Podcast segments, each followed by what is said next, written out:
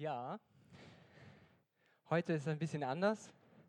Wie ihr vielleicht gemerkt habt, ähm, starten wir gerade gar nicht mit Lobpreis. Das machen wir bewusst einmal anders. Letzte Woche habe ich versucht, euch etwas zu erzählen von, von dem emotionalen Zugang zu Gott über die Musik.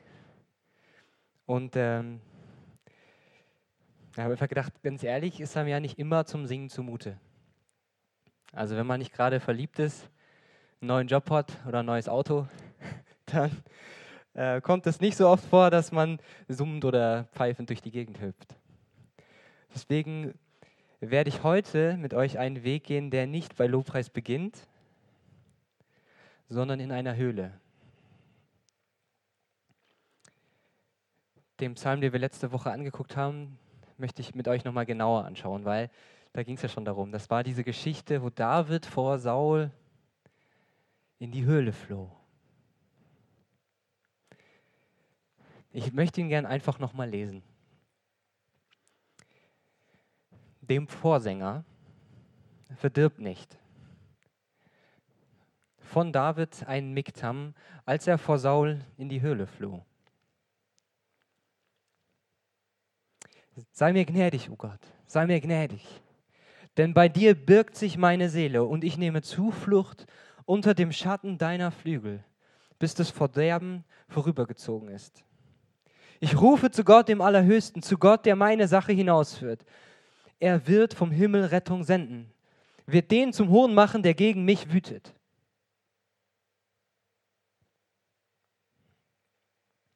Gott wird seine Gnade und Wahrheit senden. Meine Seele ist mitten unter Löwen. Ich liege zwischen Feuerbränden, wohne unter Menschenkindern, deren Zähne Speere und Pfeile und deren Zungen scharfe Schwerter sind.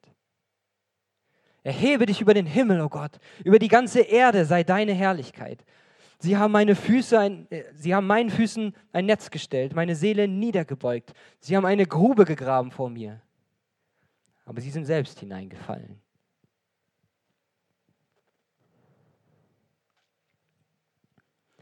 Mein Herz ist getrost. Mein Herz vertraut auf dich. Ich will singen und spielen. Wach auf, meine Seele. Harfe, Laute, wach auf. Ich will die Morgenröte wecken. Herr, ich will dich preisen unter den Völkern. Ich will dir Lob singen unter den Nationen, denn groß bis zum Himmel ist deine Gnade und deine Treue bis zu den Wolken. Erhebe dich über den Himmel, o oh Gott, über die ganze Erde sei deine Herrlichkeit.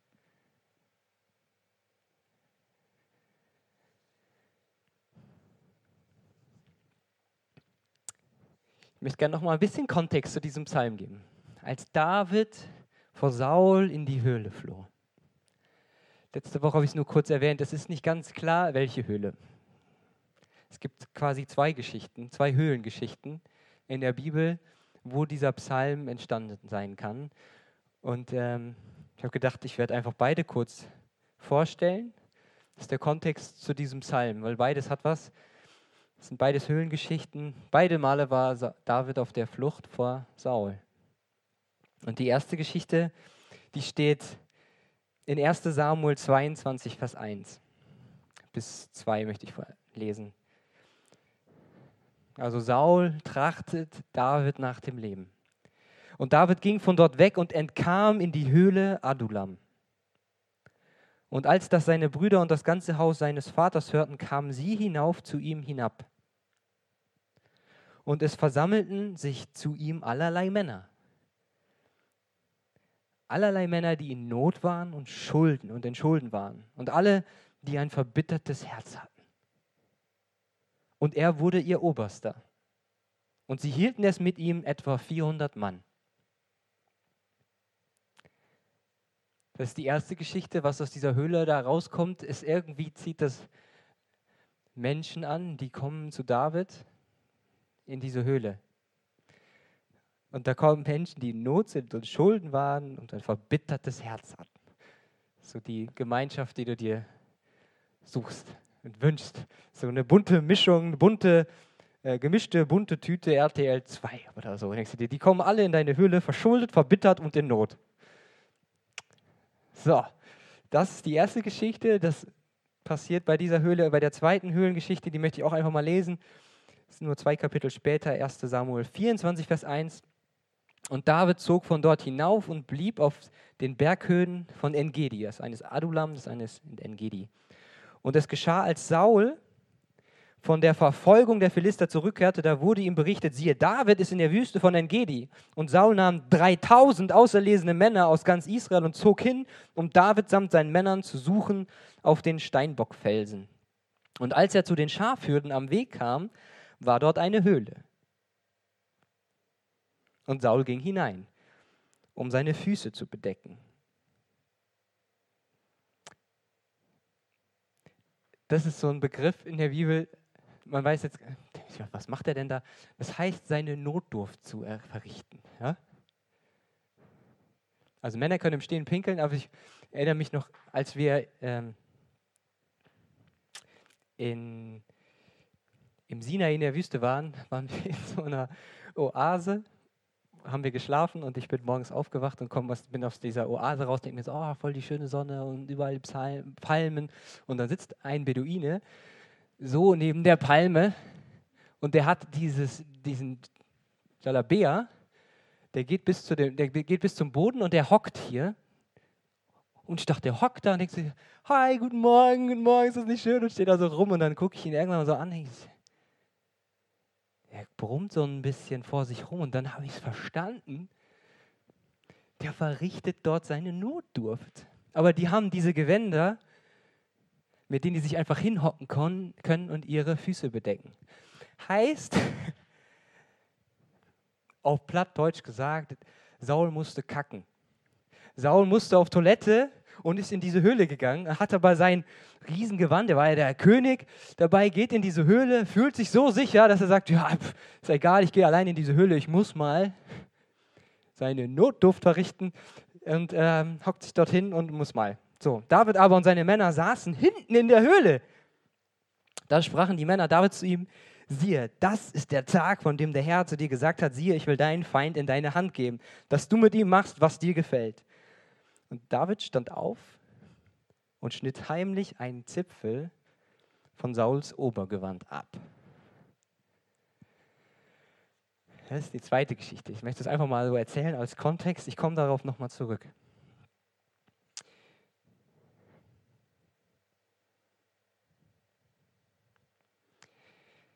Im Psalm passiert etwas. Am Anfang hören wir David sagen, sei mir gnädig, oh Gott, sei mir gnädig. Denn bei dir wirkt sich meine Seele und ich nehme Zuflucht unter dem Schatten. Er ist in einem in einem Rückzug, ich will mich verstecken, ich will Zuflucht suchen und er sagt, sei mir gnädig, das hört sich an wie, verschon mich. Da sitzen 3000 Männer draußen vor der Höhle, die sind unterwegs, um mich umzubringen. Und ich habe die besten, erlesensten Männer aus ganz Israel, verschuldet, in Not und verbittert, 400. Das sieht richtig gut aus, du hast gute Karten. Hm. Sei mir gnädig, oh Gott, sei mir gnädig. Verschon mich. Und am Ende von dem Psalm lesen wir so Sachen wie, Herr, ich will dich preisen unter den Völkern, will ich dir Lob singen unter den Nationen. Es ist nicht mehr Zuflucht und ich will mich verstecken und meine, äh, verbergen. Ich will rausgehen und allen davon erzählen. Denn groß bis zum Himmel ist deine Gnade. Herr, sei mir gnädig, sei mir gnädig. Alle sollen hören, wie groß deine Gnade ist. Was ist denn da passiert? Innerhalb vom Psalm gibt es diese kleine Verwandlung. Von sei mir gnädig, Scham und Angst tritt ein mutiger David hervor, der irgendwie inneren Frieden hat und eine Freiheit, rauszutreten und zu sagen, ich will, dass das alle hören. Ich verstecke mich nicht, obwohl, auch wenn mir Leute nach dem Leben trachten, sagt er nachher, es sollen noch alle Nationen hören. Äh, Also dazwischen ist etwas passiert. Und ich habe letzte Woche von dieser Pause erzählt, Sela, in der Gott redet und seine Melodie in unser Leben schreibt. Eine Begegnung mit Gott. Vor dieser Sela oder nach dieser ersten Sela steht es eigentlich sogar schon, Gott wird seine Gnade und Wahrheit senden. Und dann kommt nochmal eine Pause und dann gibt es dieses, mein Herz vertraut auf dich.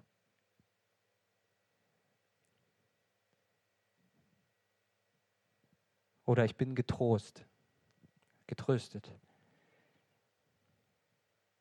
Ich will singen und spielen. Wach auf, mein Herz. Mach auf, meine Seele. Wach auf, alle Instrumente. Wacht auf. Und das ist direkt nach dieser Pause. Und in dieser, in dieser Pause ist etwas passiert, wo ich glaube, dass er, dass er Gott begegnet ist. Ich würde sogar noch spezifischer sagen, dass er Jesus begegnet ist. Warum?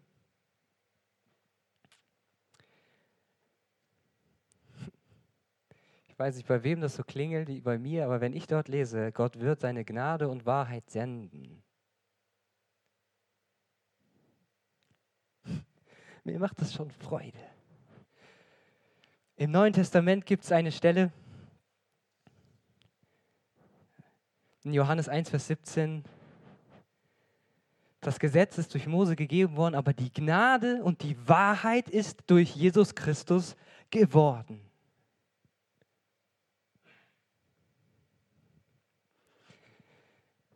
Jesus ist hier, mitten im Alten Testament.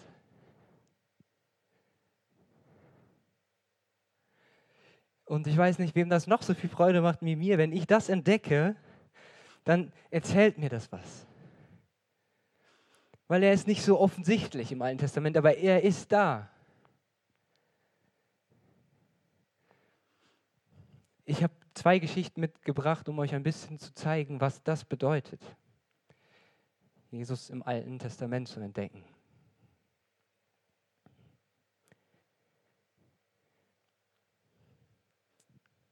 Gnade und Wahrheit ist kein Konzept, es ist eine Person, der man begegnen und mit dem man in Beziehung treten kann. Und die erste Geschichte habe ich gelesen in einem ganz tollen Buch. Da hat, hat derjenige, der das Buch geschrieben hat, es war irgendwo in Rio de Janeiro bei einem Pastor zu Besuch und er hat, ist in sein Büro gekommen und der Pastor hat gegenüber von seinem Bürotisch ein Bild, wo ein Mädchen mit Jesus Hand in Hand spazieren geht und über dem Bild steht, Que pasa a tus manos? Das Mädchen fragt Jesus, was ist mit deiner Hand passiert?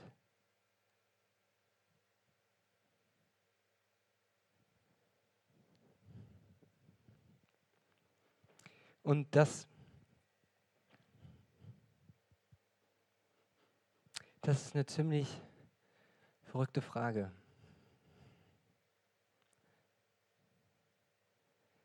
Und ich glaube fast, dass ich das am besten erklären kann, wenn ich noch eine andere Geschichte erzähle. Und zwar gab es mal ein Mädchen, das sich für ihre Mutter geschämt hat, weil es so verbrannte Hände hatte. Es sah so, ja, sie war alleine und hatte verbrannte Hände und alle Kinder haben sich ja gedacht, was ist eigentlich mit der, deiner Mutter los? Und sie hat sich geschämt für ihre Mutter für diese Hände. Und irgendwann, als sie Teenagerin war, hat sie ihre Mutter gefragt, Mama, was ist eigentlich mit deinen Händen passiert?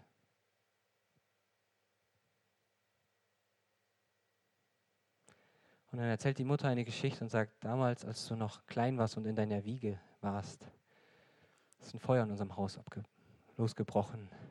Dein Vater ist dabei gestorben, deine Wiege stand in Flammen und ich bin rein und habe sie rausgetragen in meinen Händen und habe dich in Sicherheit gebracht. Aber meine Hände sind verbrannt und du hast geschlafen. Und du hast geschlafen.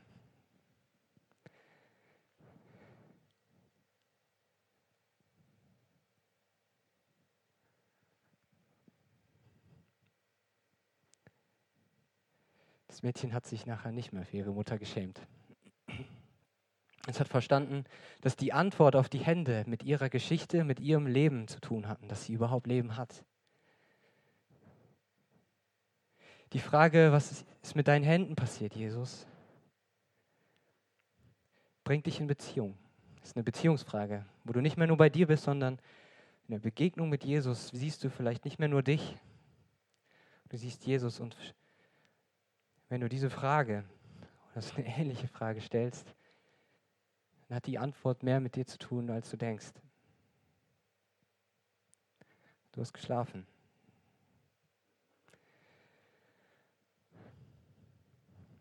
Wir waren so verloren in unseren Sünden. Wir haben das gar nicht verstanden. Wir verstehen das so oft nicht, warum Jesus für uns sterben musste. Bis er uns seine Hände zeigt. Thomas musste mal in diese Hände fassen. Er sagt, vorher kann ich es nicht glauben.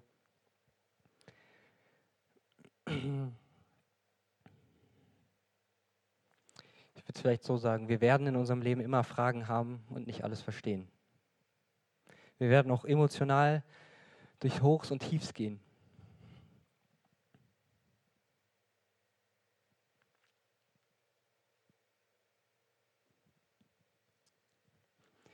Jemand hat, hat es sehr treffend gesagt, ich übersetze das vielleicht nochmal auf Deutsch, aber der hat es auf Englisch gesagt. So if the sermon, die Predigt, so if the sermon is not a problem solver, Where shall we go for solutions? Together with the Spirit, the sermon exists to point out that having answers is not essential. It's not essential to living. What is essential to living is the sense of God's presence during dark seasons of questioning. Er sagt, die Predigt, das, was ich hier tue, wird deine Probleme nicht lösen. Also wo gehen wir hin? Wo sollen wir hin, wenn wir Lösungen brauchen? Dann sagt er, dass die Predigt zusammen mit seinem Geist dazu da ist, um auf etwas anderes hinzudeuten. Und zwar, dass die Antworten auf alle Fragen nicht essentiell fürs Leben sind essentiell für dein Leben ist das Gespür von Gottes Gegenwart während Zeiten von Zweifeln und Fragen zu haben. Seine Gegenwart ist essentiell. Nicht alle Antworten zu wissen. In seiner Gegenwart stelle ich andere Fragen. Und in seiner Gegenwart höre ich Antworten, die mich auf einmal mehr berühren und mehr betreffen und mich mehr trösten, als alle komischen Antworten auf irgendwelche intellektuellen Fragen, die mir sonst so einfallen. Heißt für mich, wenn ich Jesus im Alten Testament entdecke, dann entdecke ich, dann weiß ich oder dann offenbart sich, und das ist ein Clou, wenn du, wenn du verstehst, dass Jesus in deinem Alten Testament sich offenbart, wenn sich Jesus auf einmal in deiner Zeit vor Christus offenbart und er sich auf einmal darstellt und sagt, ich war schon da im AT, in deinem Alten Testament, in, deinem, in deiner Zeit vor Christus, wo du Jesus noch gar nicht kanntest. Und auf einmal begegnest du ihm und, und du verstehst, ich war schon lange da und ich habe schon so viel, ich habe über deinem Leben gewacht. Da konntest du noch nicht mal bis zwei zählen. Und auf einmal offenbart sich Jesus im Alten Testament. Er wird seine Gnade und Wahrheit senden. Und diese Gnade und Wahrheit ist eine Person. Und durch diese Geschichten habe ich versucht deutlich zu machen, dass sie greifbar wird. Ich glaube, David hatte einen Moment, wo er seine Gnade greifbar erfahren hat. Wo er in Beziehung stand, in dieser Pause und Jesus und seine Gnade und Wahrheit erfahren hat in Person. Was ist mit deiner Hand? Warum sind sie so durchbohrt? Jetzt ist Gnade kein Konzept mehr. Jetzt stellt sich jemand hin und sagt, ich schäme mich nie wieder für die verbrannten Hände meiner Mutter. Jetzt stellt sich ein David hin und sagt, groß ist deine Gnade. Alle Nationen sollen davon erfahren. Kann ich nur sagen, wenn ich sie wirklich erfahren habe und sie mir persönlich in meinem Leben, in meiner Geschichte offenbar wurde. Das ist hier passiert.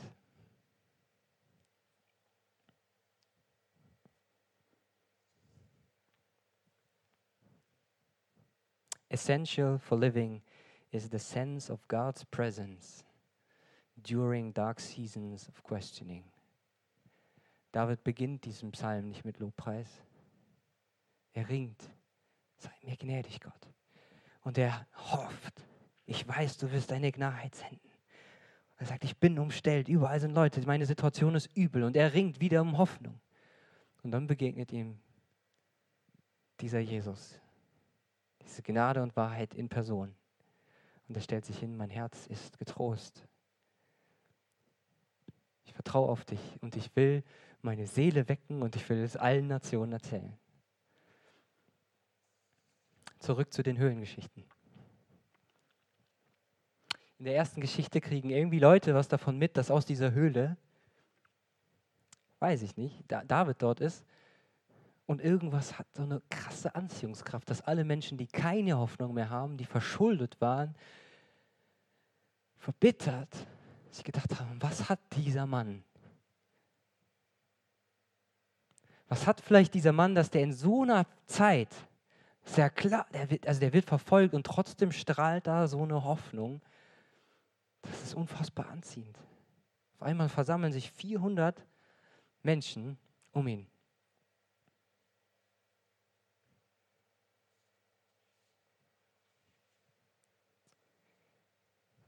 Männer in Not, Männer in Schulden, Männer, die verbittert sind, weil das Leben sie schon hart getroffen hatte. Kaputte.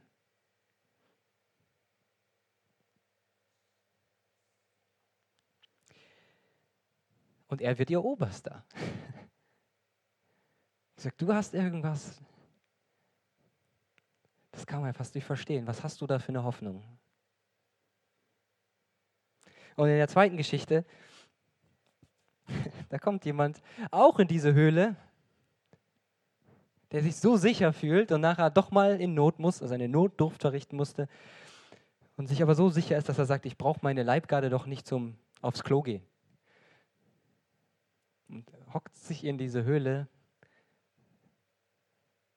und der, der ihm nach dem Tod trachtet, ist gerade komplett ausgeliefert und David dem wird gesagt, bring ihn doch einfach um. Und er sagt, nee, das mache ich nicht. Das ist ein Gesalbter Gottes, der ist eingesetzt als König. Aber er nimmt dieses Schwert und geht dem, der ihm nach dem Leben trachtet, schleicht sich dorthin und schneidet ihm den Zippel ab von dem Rock. Und nicht nur das, sondern als Saul nach seinem Geschäft wieder aus der Höhle geht, geht David ihm hinterher. und, äh, und ruft. Steht in 1 Samuel 24, Vers 10. Und David sprach zu Saul, er geht ihm raus aus der Höhle und sagt, Warum hörst du die Worte der Leute, die sagen, siehe, David sucht dein Unglück? Siehe, an diesem Tag siehst du mit eigenen Augen, dass dich der Herr heute in der Höhle in meine Hand gegeben hat. Und man sagte mir, ich solle dich töten. Aber es war mir leid um dich.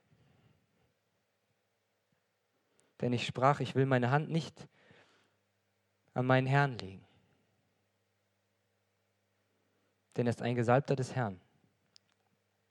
Nun sieh, mein Vater, sieh doch den Zipfel deines Obergewandes in meiner Hand.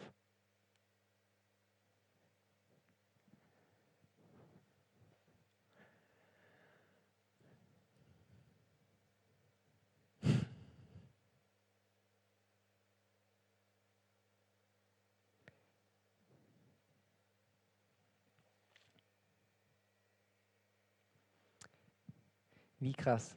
Du warst gerade noch auf der Flucht und dieser Tod in Person kommt in deine Höhle. Dieser König, der dich umbringen will, in einer kompletten Übermacht, ist dir ausgeliefert. Und du hast die Kühnheit und David, also David hat diese Kühnheit und zieht sein Schwert und sagt, den Schrecken. Also ich habe so viel Angst vor ihm gehabt und jetzt ist er mir ausgeliefert und ich schneide ihm den Zipfel ab. Ich habe gedacht, ich weiß nicht, ob das komplett legitim ist theologisch, aber ich habe gesagt, das ist so hammerhart, das ist so cool, wenn du dieser Gnade Gottes begegnest, dann ermutigst du die Niedergeschlagenen und Kaputten und Gott wird, weil es seine Gnade ist, hat er nicht in der Hand gehabt, aber er wird den, der so stolz ist, den kann Gott so schnell in seine Hand geben. Kann das Blatt so schnell wenden und David zieht dieses Schwert und sagt, ich habe so eine Angst vor dir gehabt. Und er nimmt das Schwert und schneidet ihm den Zipfel ab. So, was mich das erinnert hat, das ist der Hammer. Wie gesagt, es gibt im Neuen Testament eine Stelle, dass durch Jesus Christus, das wird dann so proklamiert von Paulus, hat er gesagt, Tod, wo ist dein Stachel? Hölle, wo ist dein Sieg? Der Schrecken des Todes ist nicht mehr, ich habe den Zipfel abgeschnitten. Die, der Tod in Person, Gott hat ihn mir in meine Hand gegeben. Ich habe keine Angst. Der läuft ihm sogar entgegen und sagt, Gott hat dich in meine Hand gegeben und hier ist der Beweis. Wie kühn ist das denn? Wie kühn ist das denn? Möchte dich ermutigen. Ja, das ist ziemlich abgefahren, aber wenn dir diese Gnade begegnet, sein Wort ist ein Schwert und du kannst rausgehen, du kannst selbst dem Teufel den Schrecken nehmen, Tod und Teufel den Stachel nehmen, gesagt habe, du habe keine Angst mehr vor dir. Mir ist Gnade widerfahren. Ich bin sicher bei Gott. Und dem noch so Stolzen kann ich sagen, weißt du eigentlich, wer noch über dir steht? Wie demütigend ist das denn gewesen für Saul, der sich so sicher gefühlt hat, dass ihm nichts passieren kann.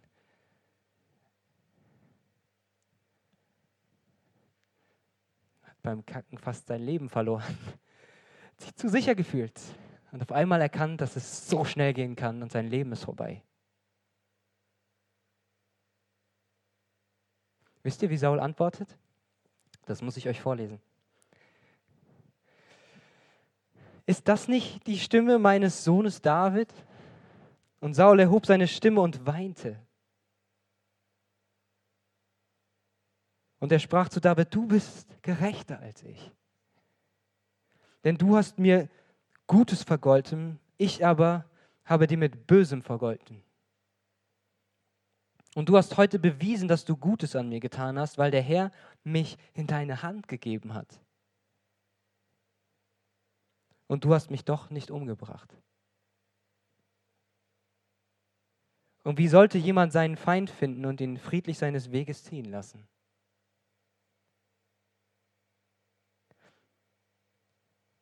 Der Herr vergelte dir Gutes für das, was du heute an mir getan hast. Und nun siehe, ich weiß, dass du gewiss König werden wirst und dass das Königreich Israels in deiner Hand bestehen wird.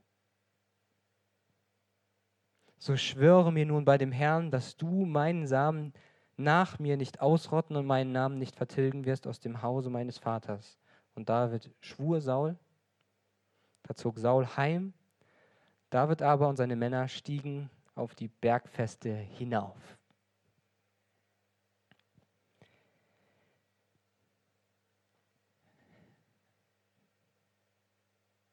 Was ist Gnade?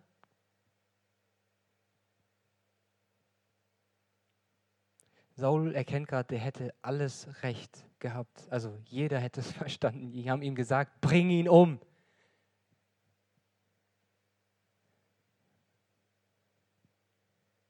Und David sagt, ich hätte es tun können. Es war in meiner Hand. Dein Leben war in meiner Hand. Ich habe es nicht getan. Das ist Gnade. Saul hätte es verdient. Ich hätte es gekonnt. Ich habe es nicht getan. Und jetzt gibt es die Kaputten in der Höhle und den König in der Höhle, den Gnade widerfährt. Und Saul hat diesen lichten Moment, fängt an zu weinen. und erkennt, dass ihm gerade Gnade widerfahren worden ist. So wie ich gerade versucht habe, dass ich glaube, dass David Gnade erfahren hat in dieser Pause, erfährt Saul nun ganz handfest und konkret, was Gnade bedeutet.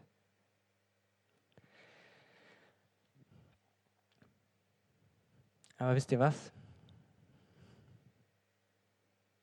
Saul kommt irgendwann wieder da zurück, dass er von Neid aufgefressen wird. Er war neidisch auf David, weil er so beliebt war. Und er hat wieder ein verbittertes Herz bekommen und er, die, die, die Jagd ging weiter. Es gibt Momente der Gnade.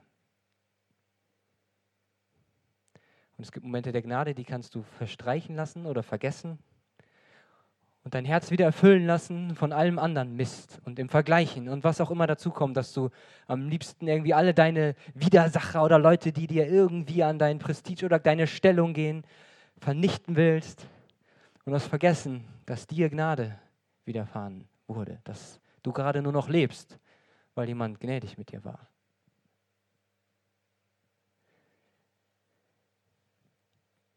Ja, aber darum geht es im Lobpreis eben auch. Lobpreis ist das, was bei David rausgekommen ist. Er hat ein Lied geschrieben.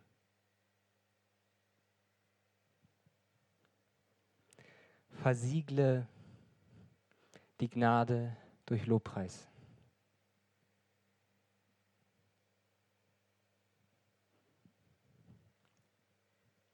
Auch Saul erkennt, aber geht wieder heim. David erkennt die Gnade und er steigt hinauf auf die Berge und sagt, alle Völker sollen es hören, wie gnädig Gott war. Was er an mir getan hat, wie er mir Sieg oder Freiheit geschenkt hat, mitten in meiner Höhle. Und dieser Lobpreis konserviert dieses Erlebnis. Und wir haben davon letzte Woche gehört, das kann ich aber auch wieder hervorholen, weil ich habe diese ganze Emotion, diese ganze Befreiung, die ganze Geschichte habe ich in diesen Text geschrieben, damit ich mich zu allen Zeiten wieder daran erinnern kann, wie gut Gott ist. Damit ich mein Herz damit bewahre, dass es sich nicht wieder auffrisst mit dem anderen Mist, der mein Herz umgibt und meine Situationen, die wieder eng werden, wo ich alles wieder klein wird und ich wieder auf der Flucht bin, dann mache ich wieder Lobpreis und ich erwecke diese Geschichte in meinem Herz. Davon hatten wir es letzte Woche auch. Steh auf, meine Seele, wach auf. Du bist mir schon so oft gnädig gewesen. Und David hat diesen Schatz und er schreibt Lieder um Lieder, um Lieder, um Lieder, um sich das immer wieder groß zu machen und sich zu bewahren. Versiegle die Gnade, die erfahrene Gnade durch Lobpreis. Deswegen machen wir Lobpreis.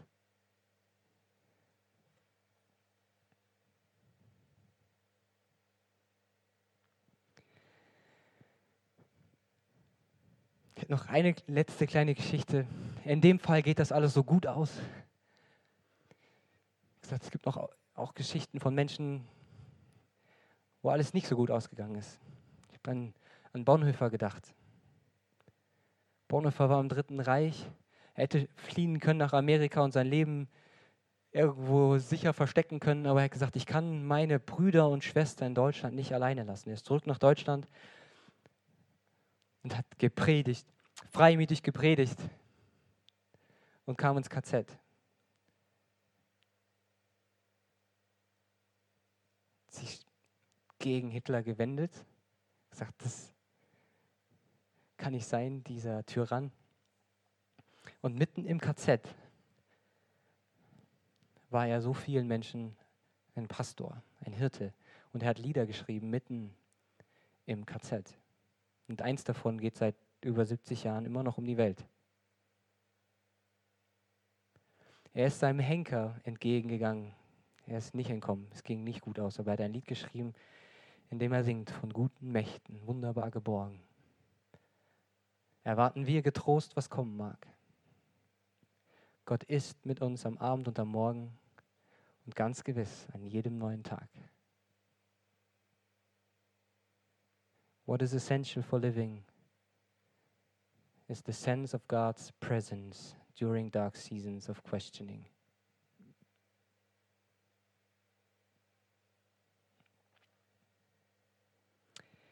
Er macht Lobpreis und er schreibt trotzdem Lieder.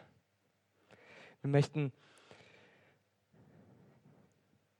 das nehmen und uns erinnern an das, was Gott in unserem Leben getan hat und jetzt Lobpreis machen und ich würde euch gerne einladen, macht diese Geschichten fest. Erinnert euch an das, was Gott in eurem Leben getan hat und versiegelt das und macht Lobpreis. Bringt dem die Ehre, dem die Ehre gebührt. Natascha, du kannst so nach vorne kommen. Wir werden einfach Lobpreis machen und der Livestream geht irgendwann aus, weil wir einfach weitermachen. Deswegen möchte ich euch jetzt schon ja, einfach schon mal Danke sagen, dass ihr dabei wart. Ich werde nachher das Mikrofon dafür nicht mehr in die Hand nehmen. Ich möchte gerne einfach Gott loben. Ich möchte mich daran erinnern, was er getan hat. Ähm ich würde euch gerne wünschen, möget ihr wieder kindliche Fragen stellen, die aber essentiell sind. Kindliche Fragen an Jesus stellen, die viel mehr mit deinem Leben zu tun haben als dein intellektuelles Gebettel. Und möget ihr erfahren, wie sich seine Gegenwart in eurer Geschichte offenbart, in eurem Alten Testament. Und möge diese Gnade wieder lebendig werden und euch vor Augen stehen und möget ihr das mit Lobpreis versiegeln. Amen.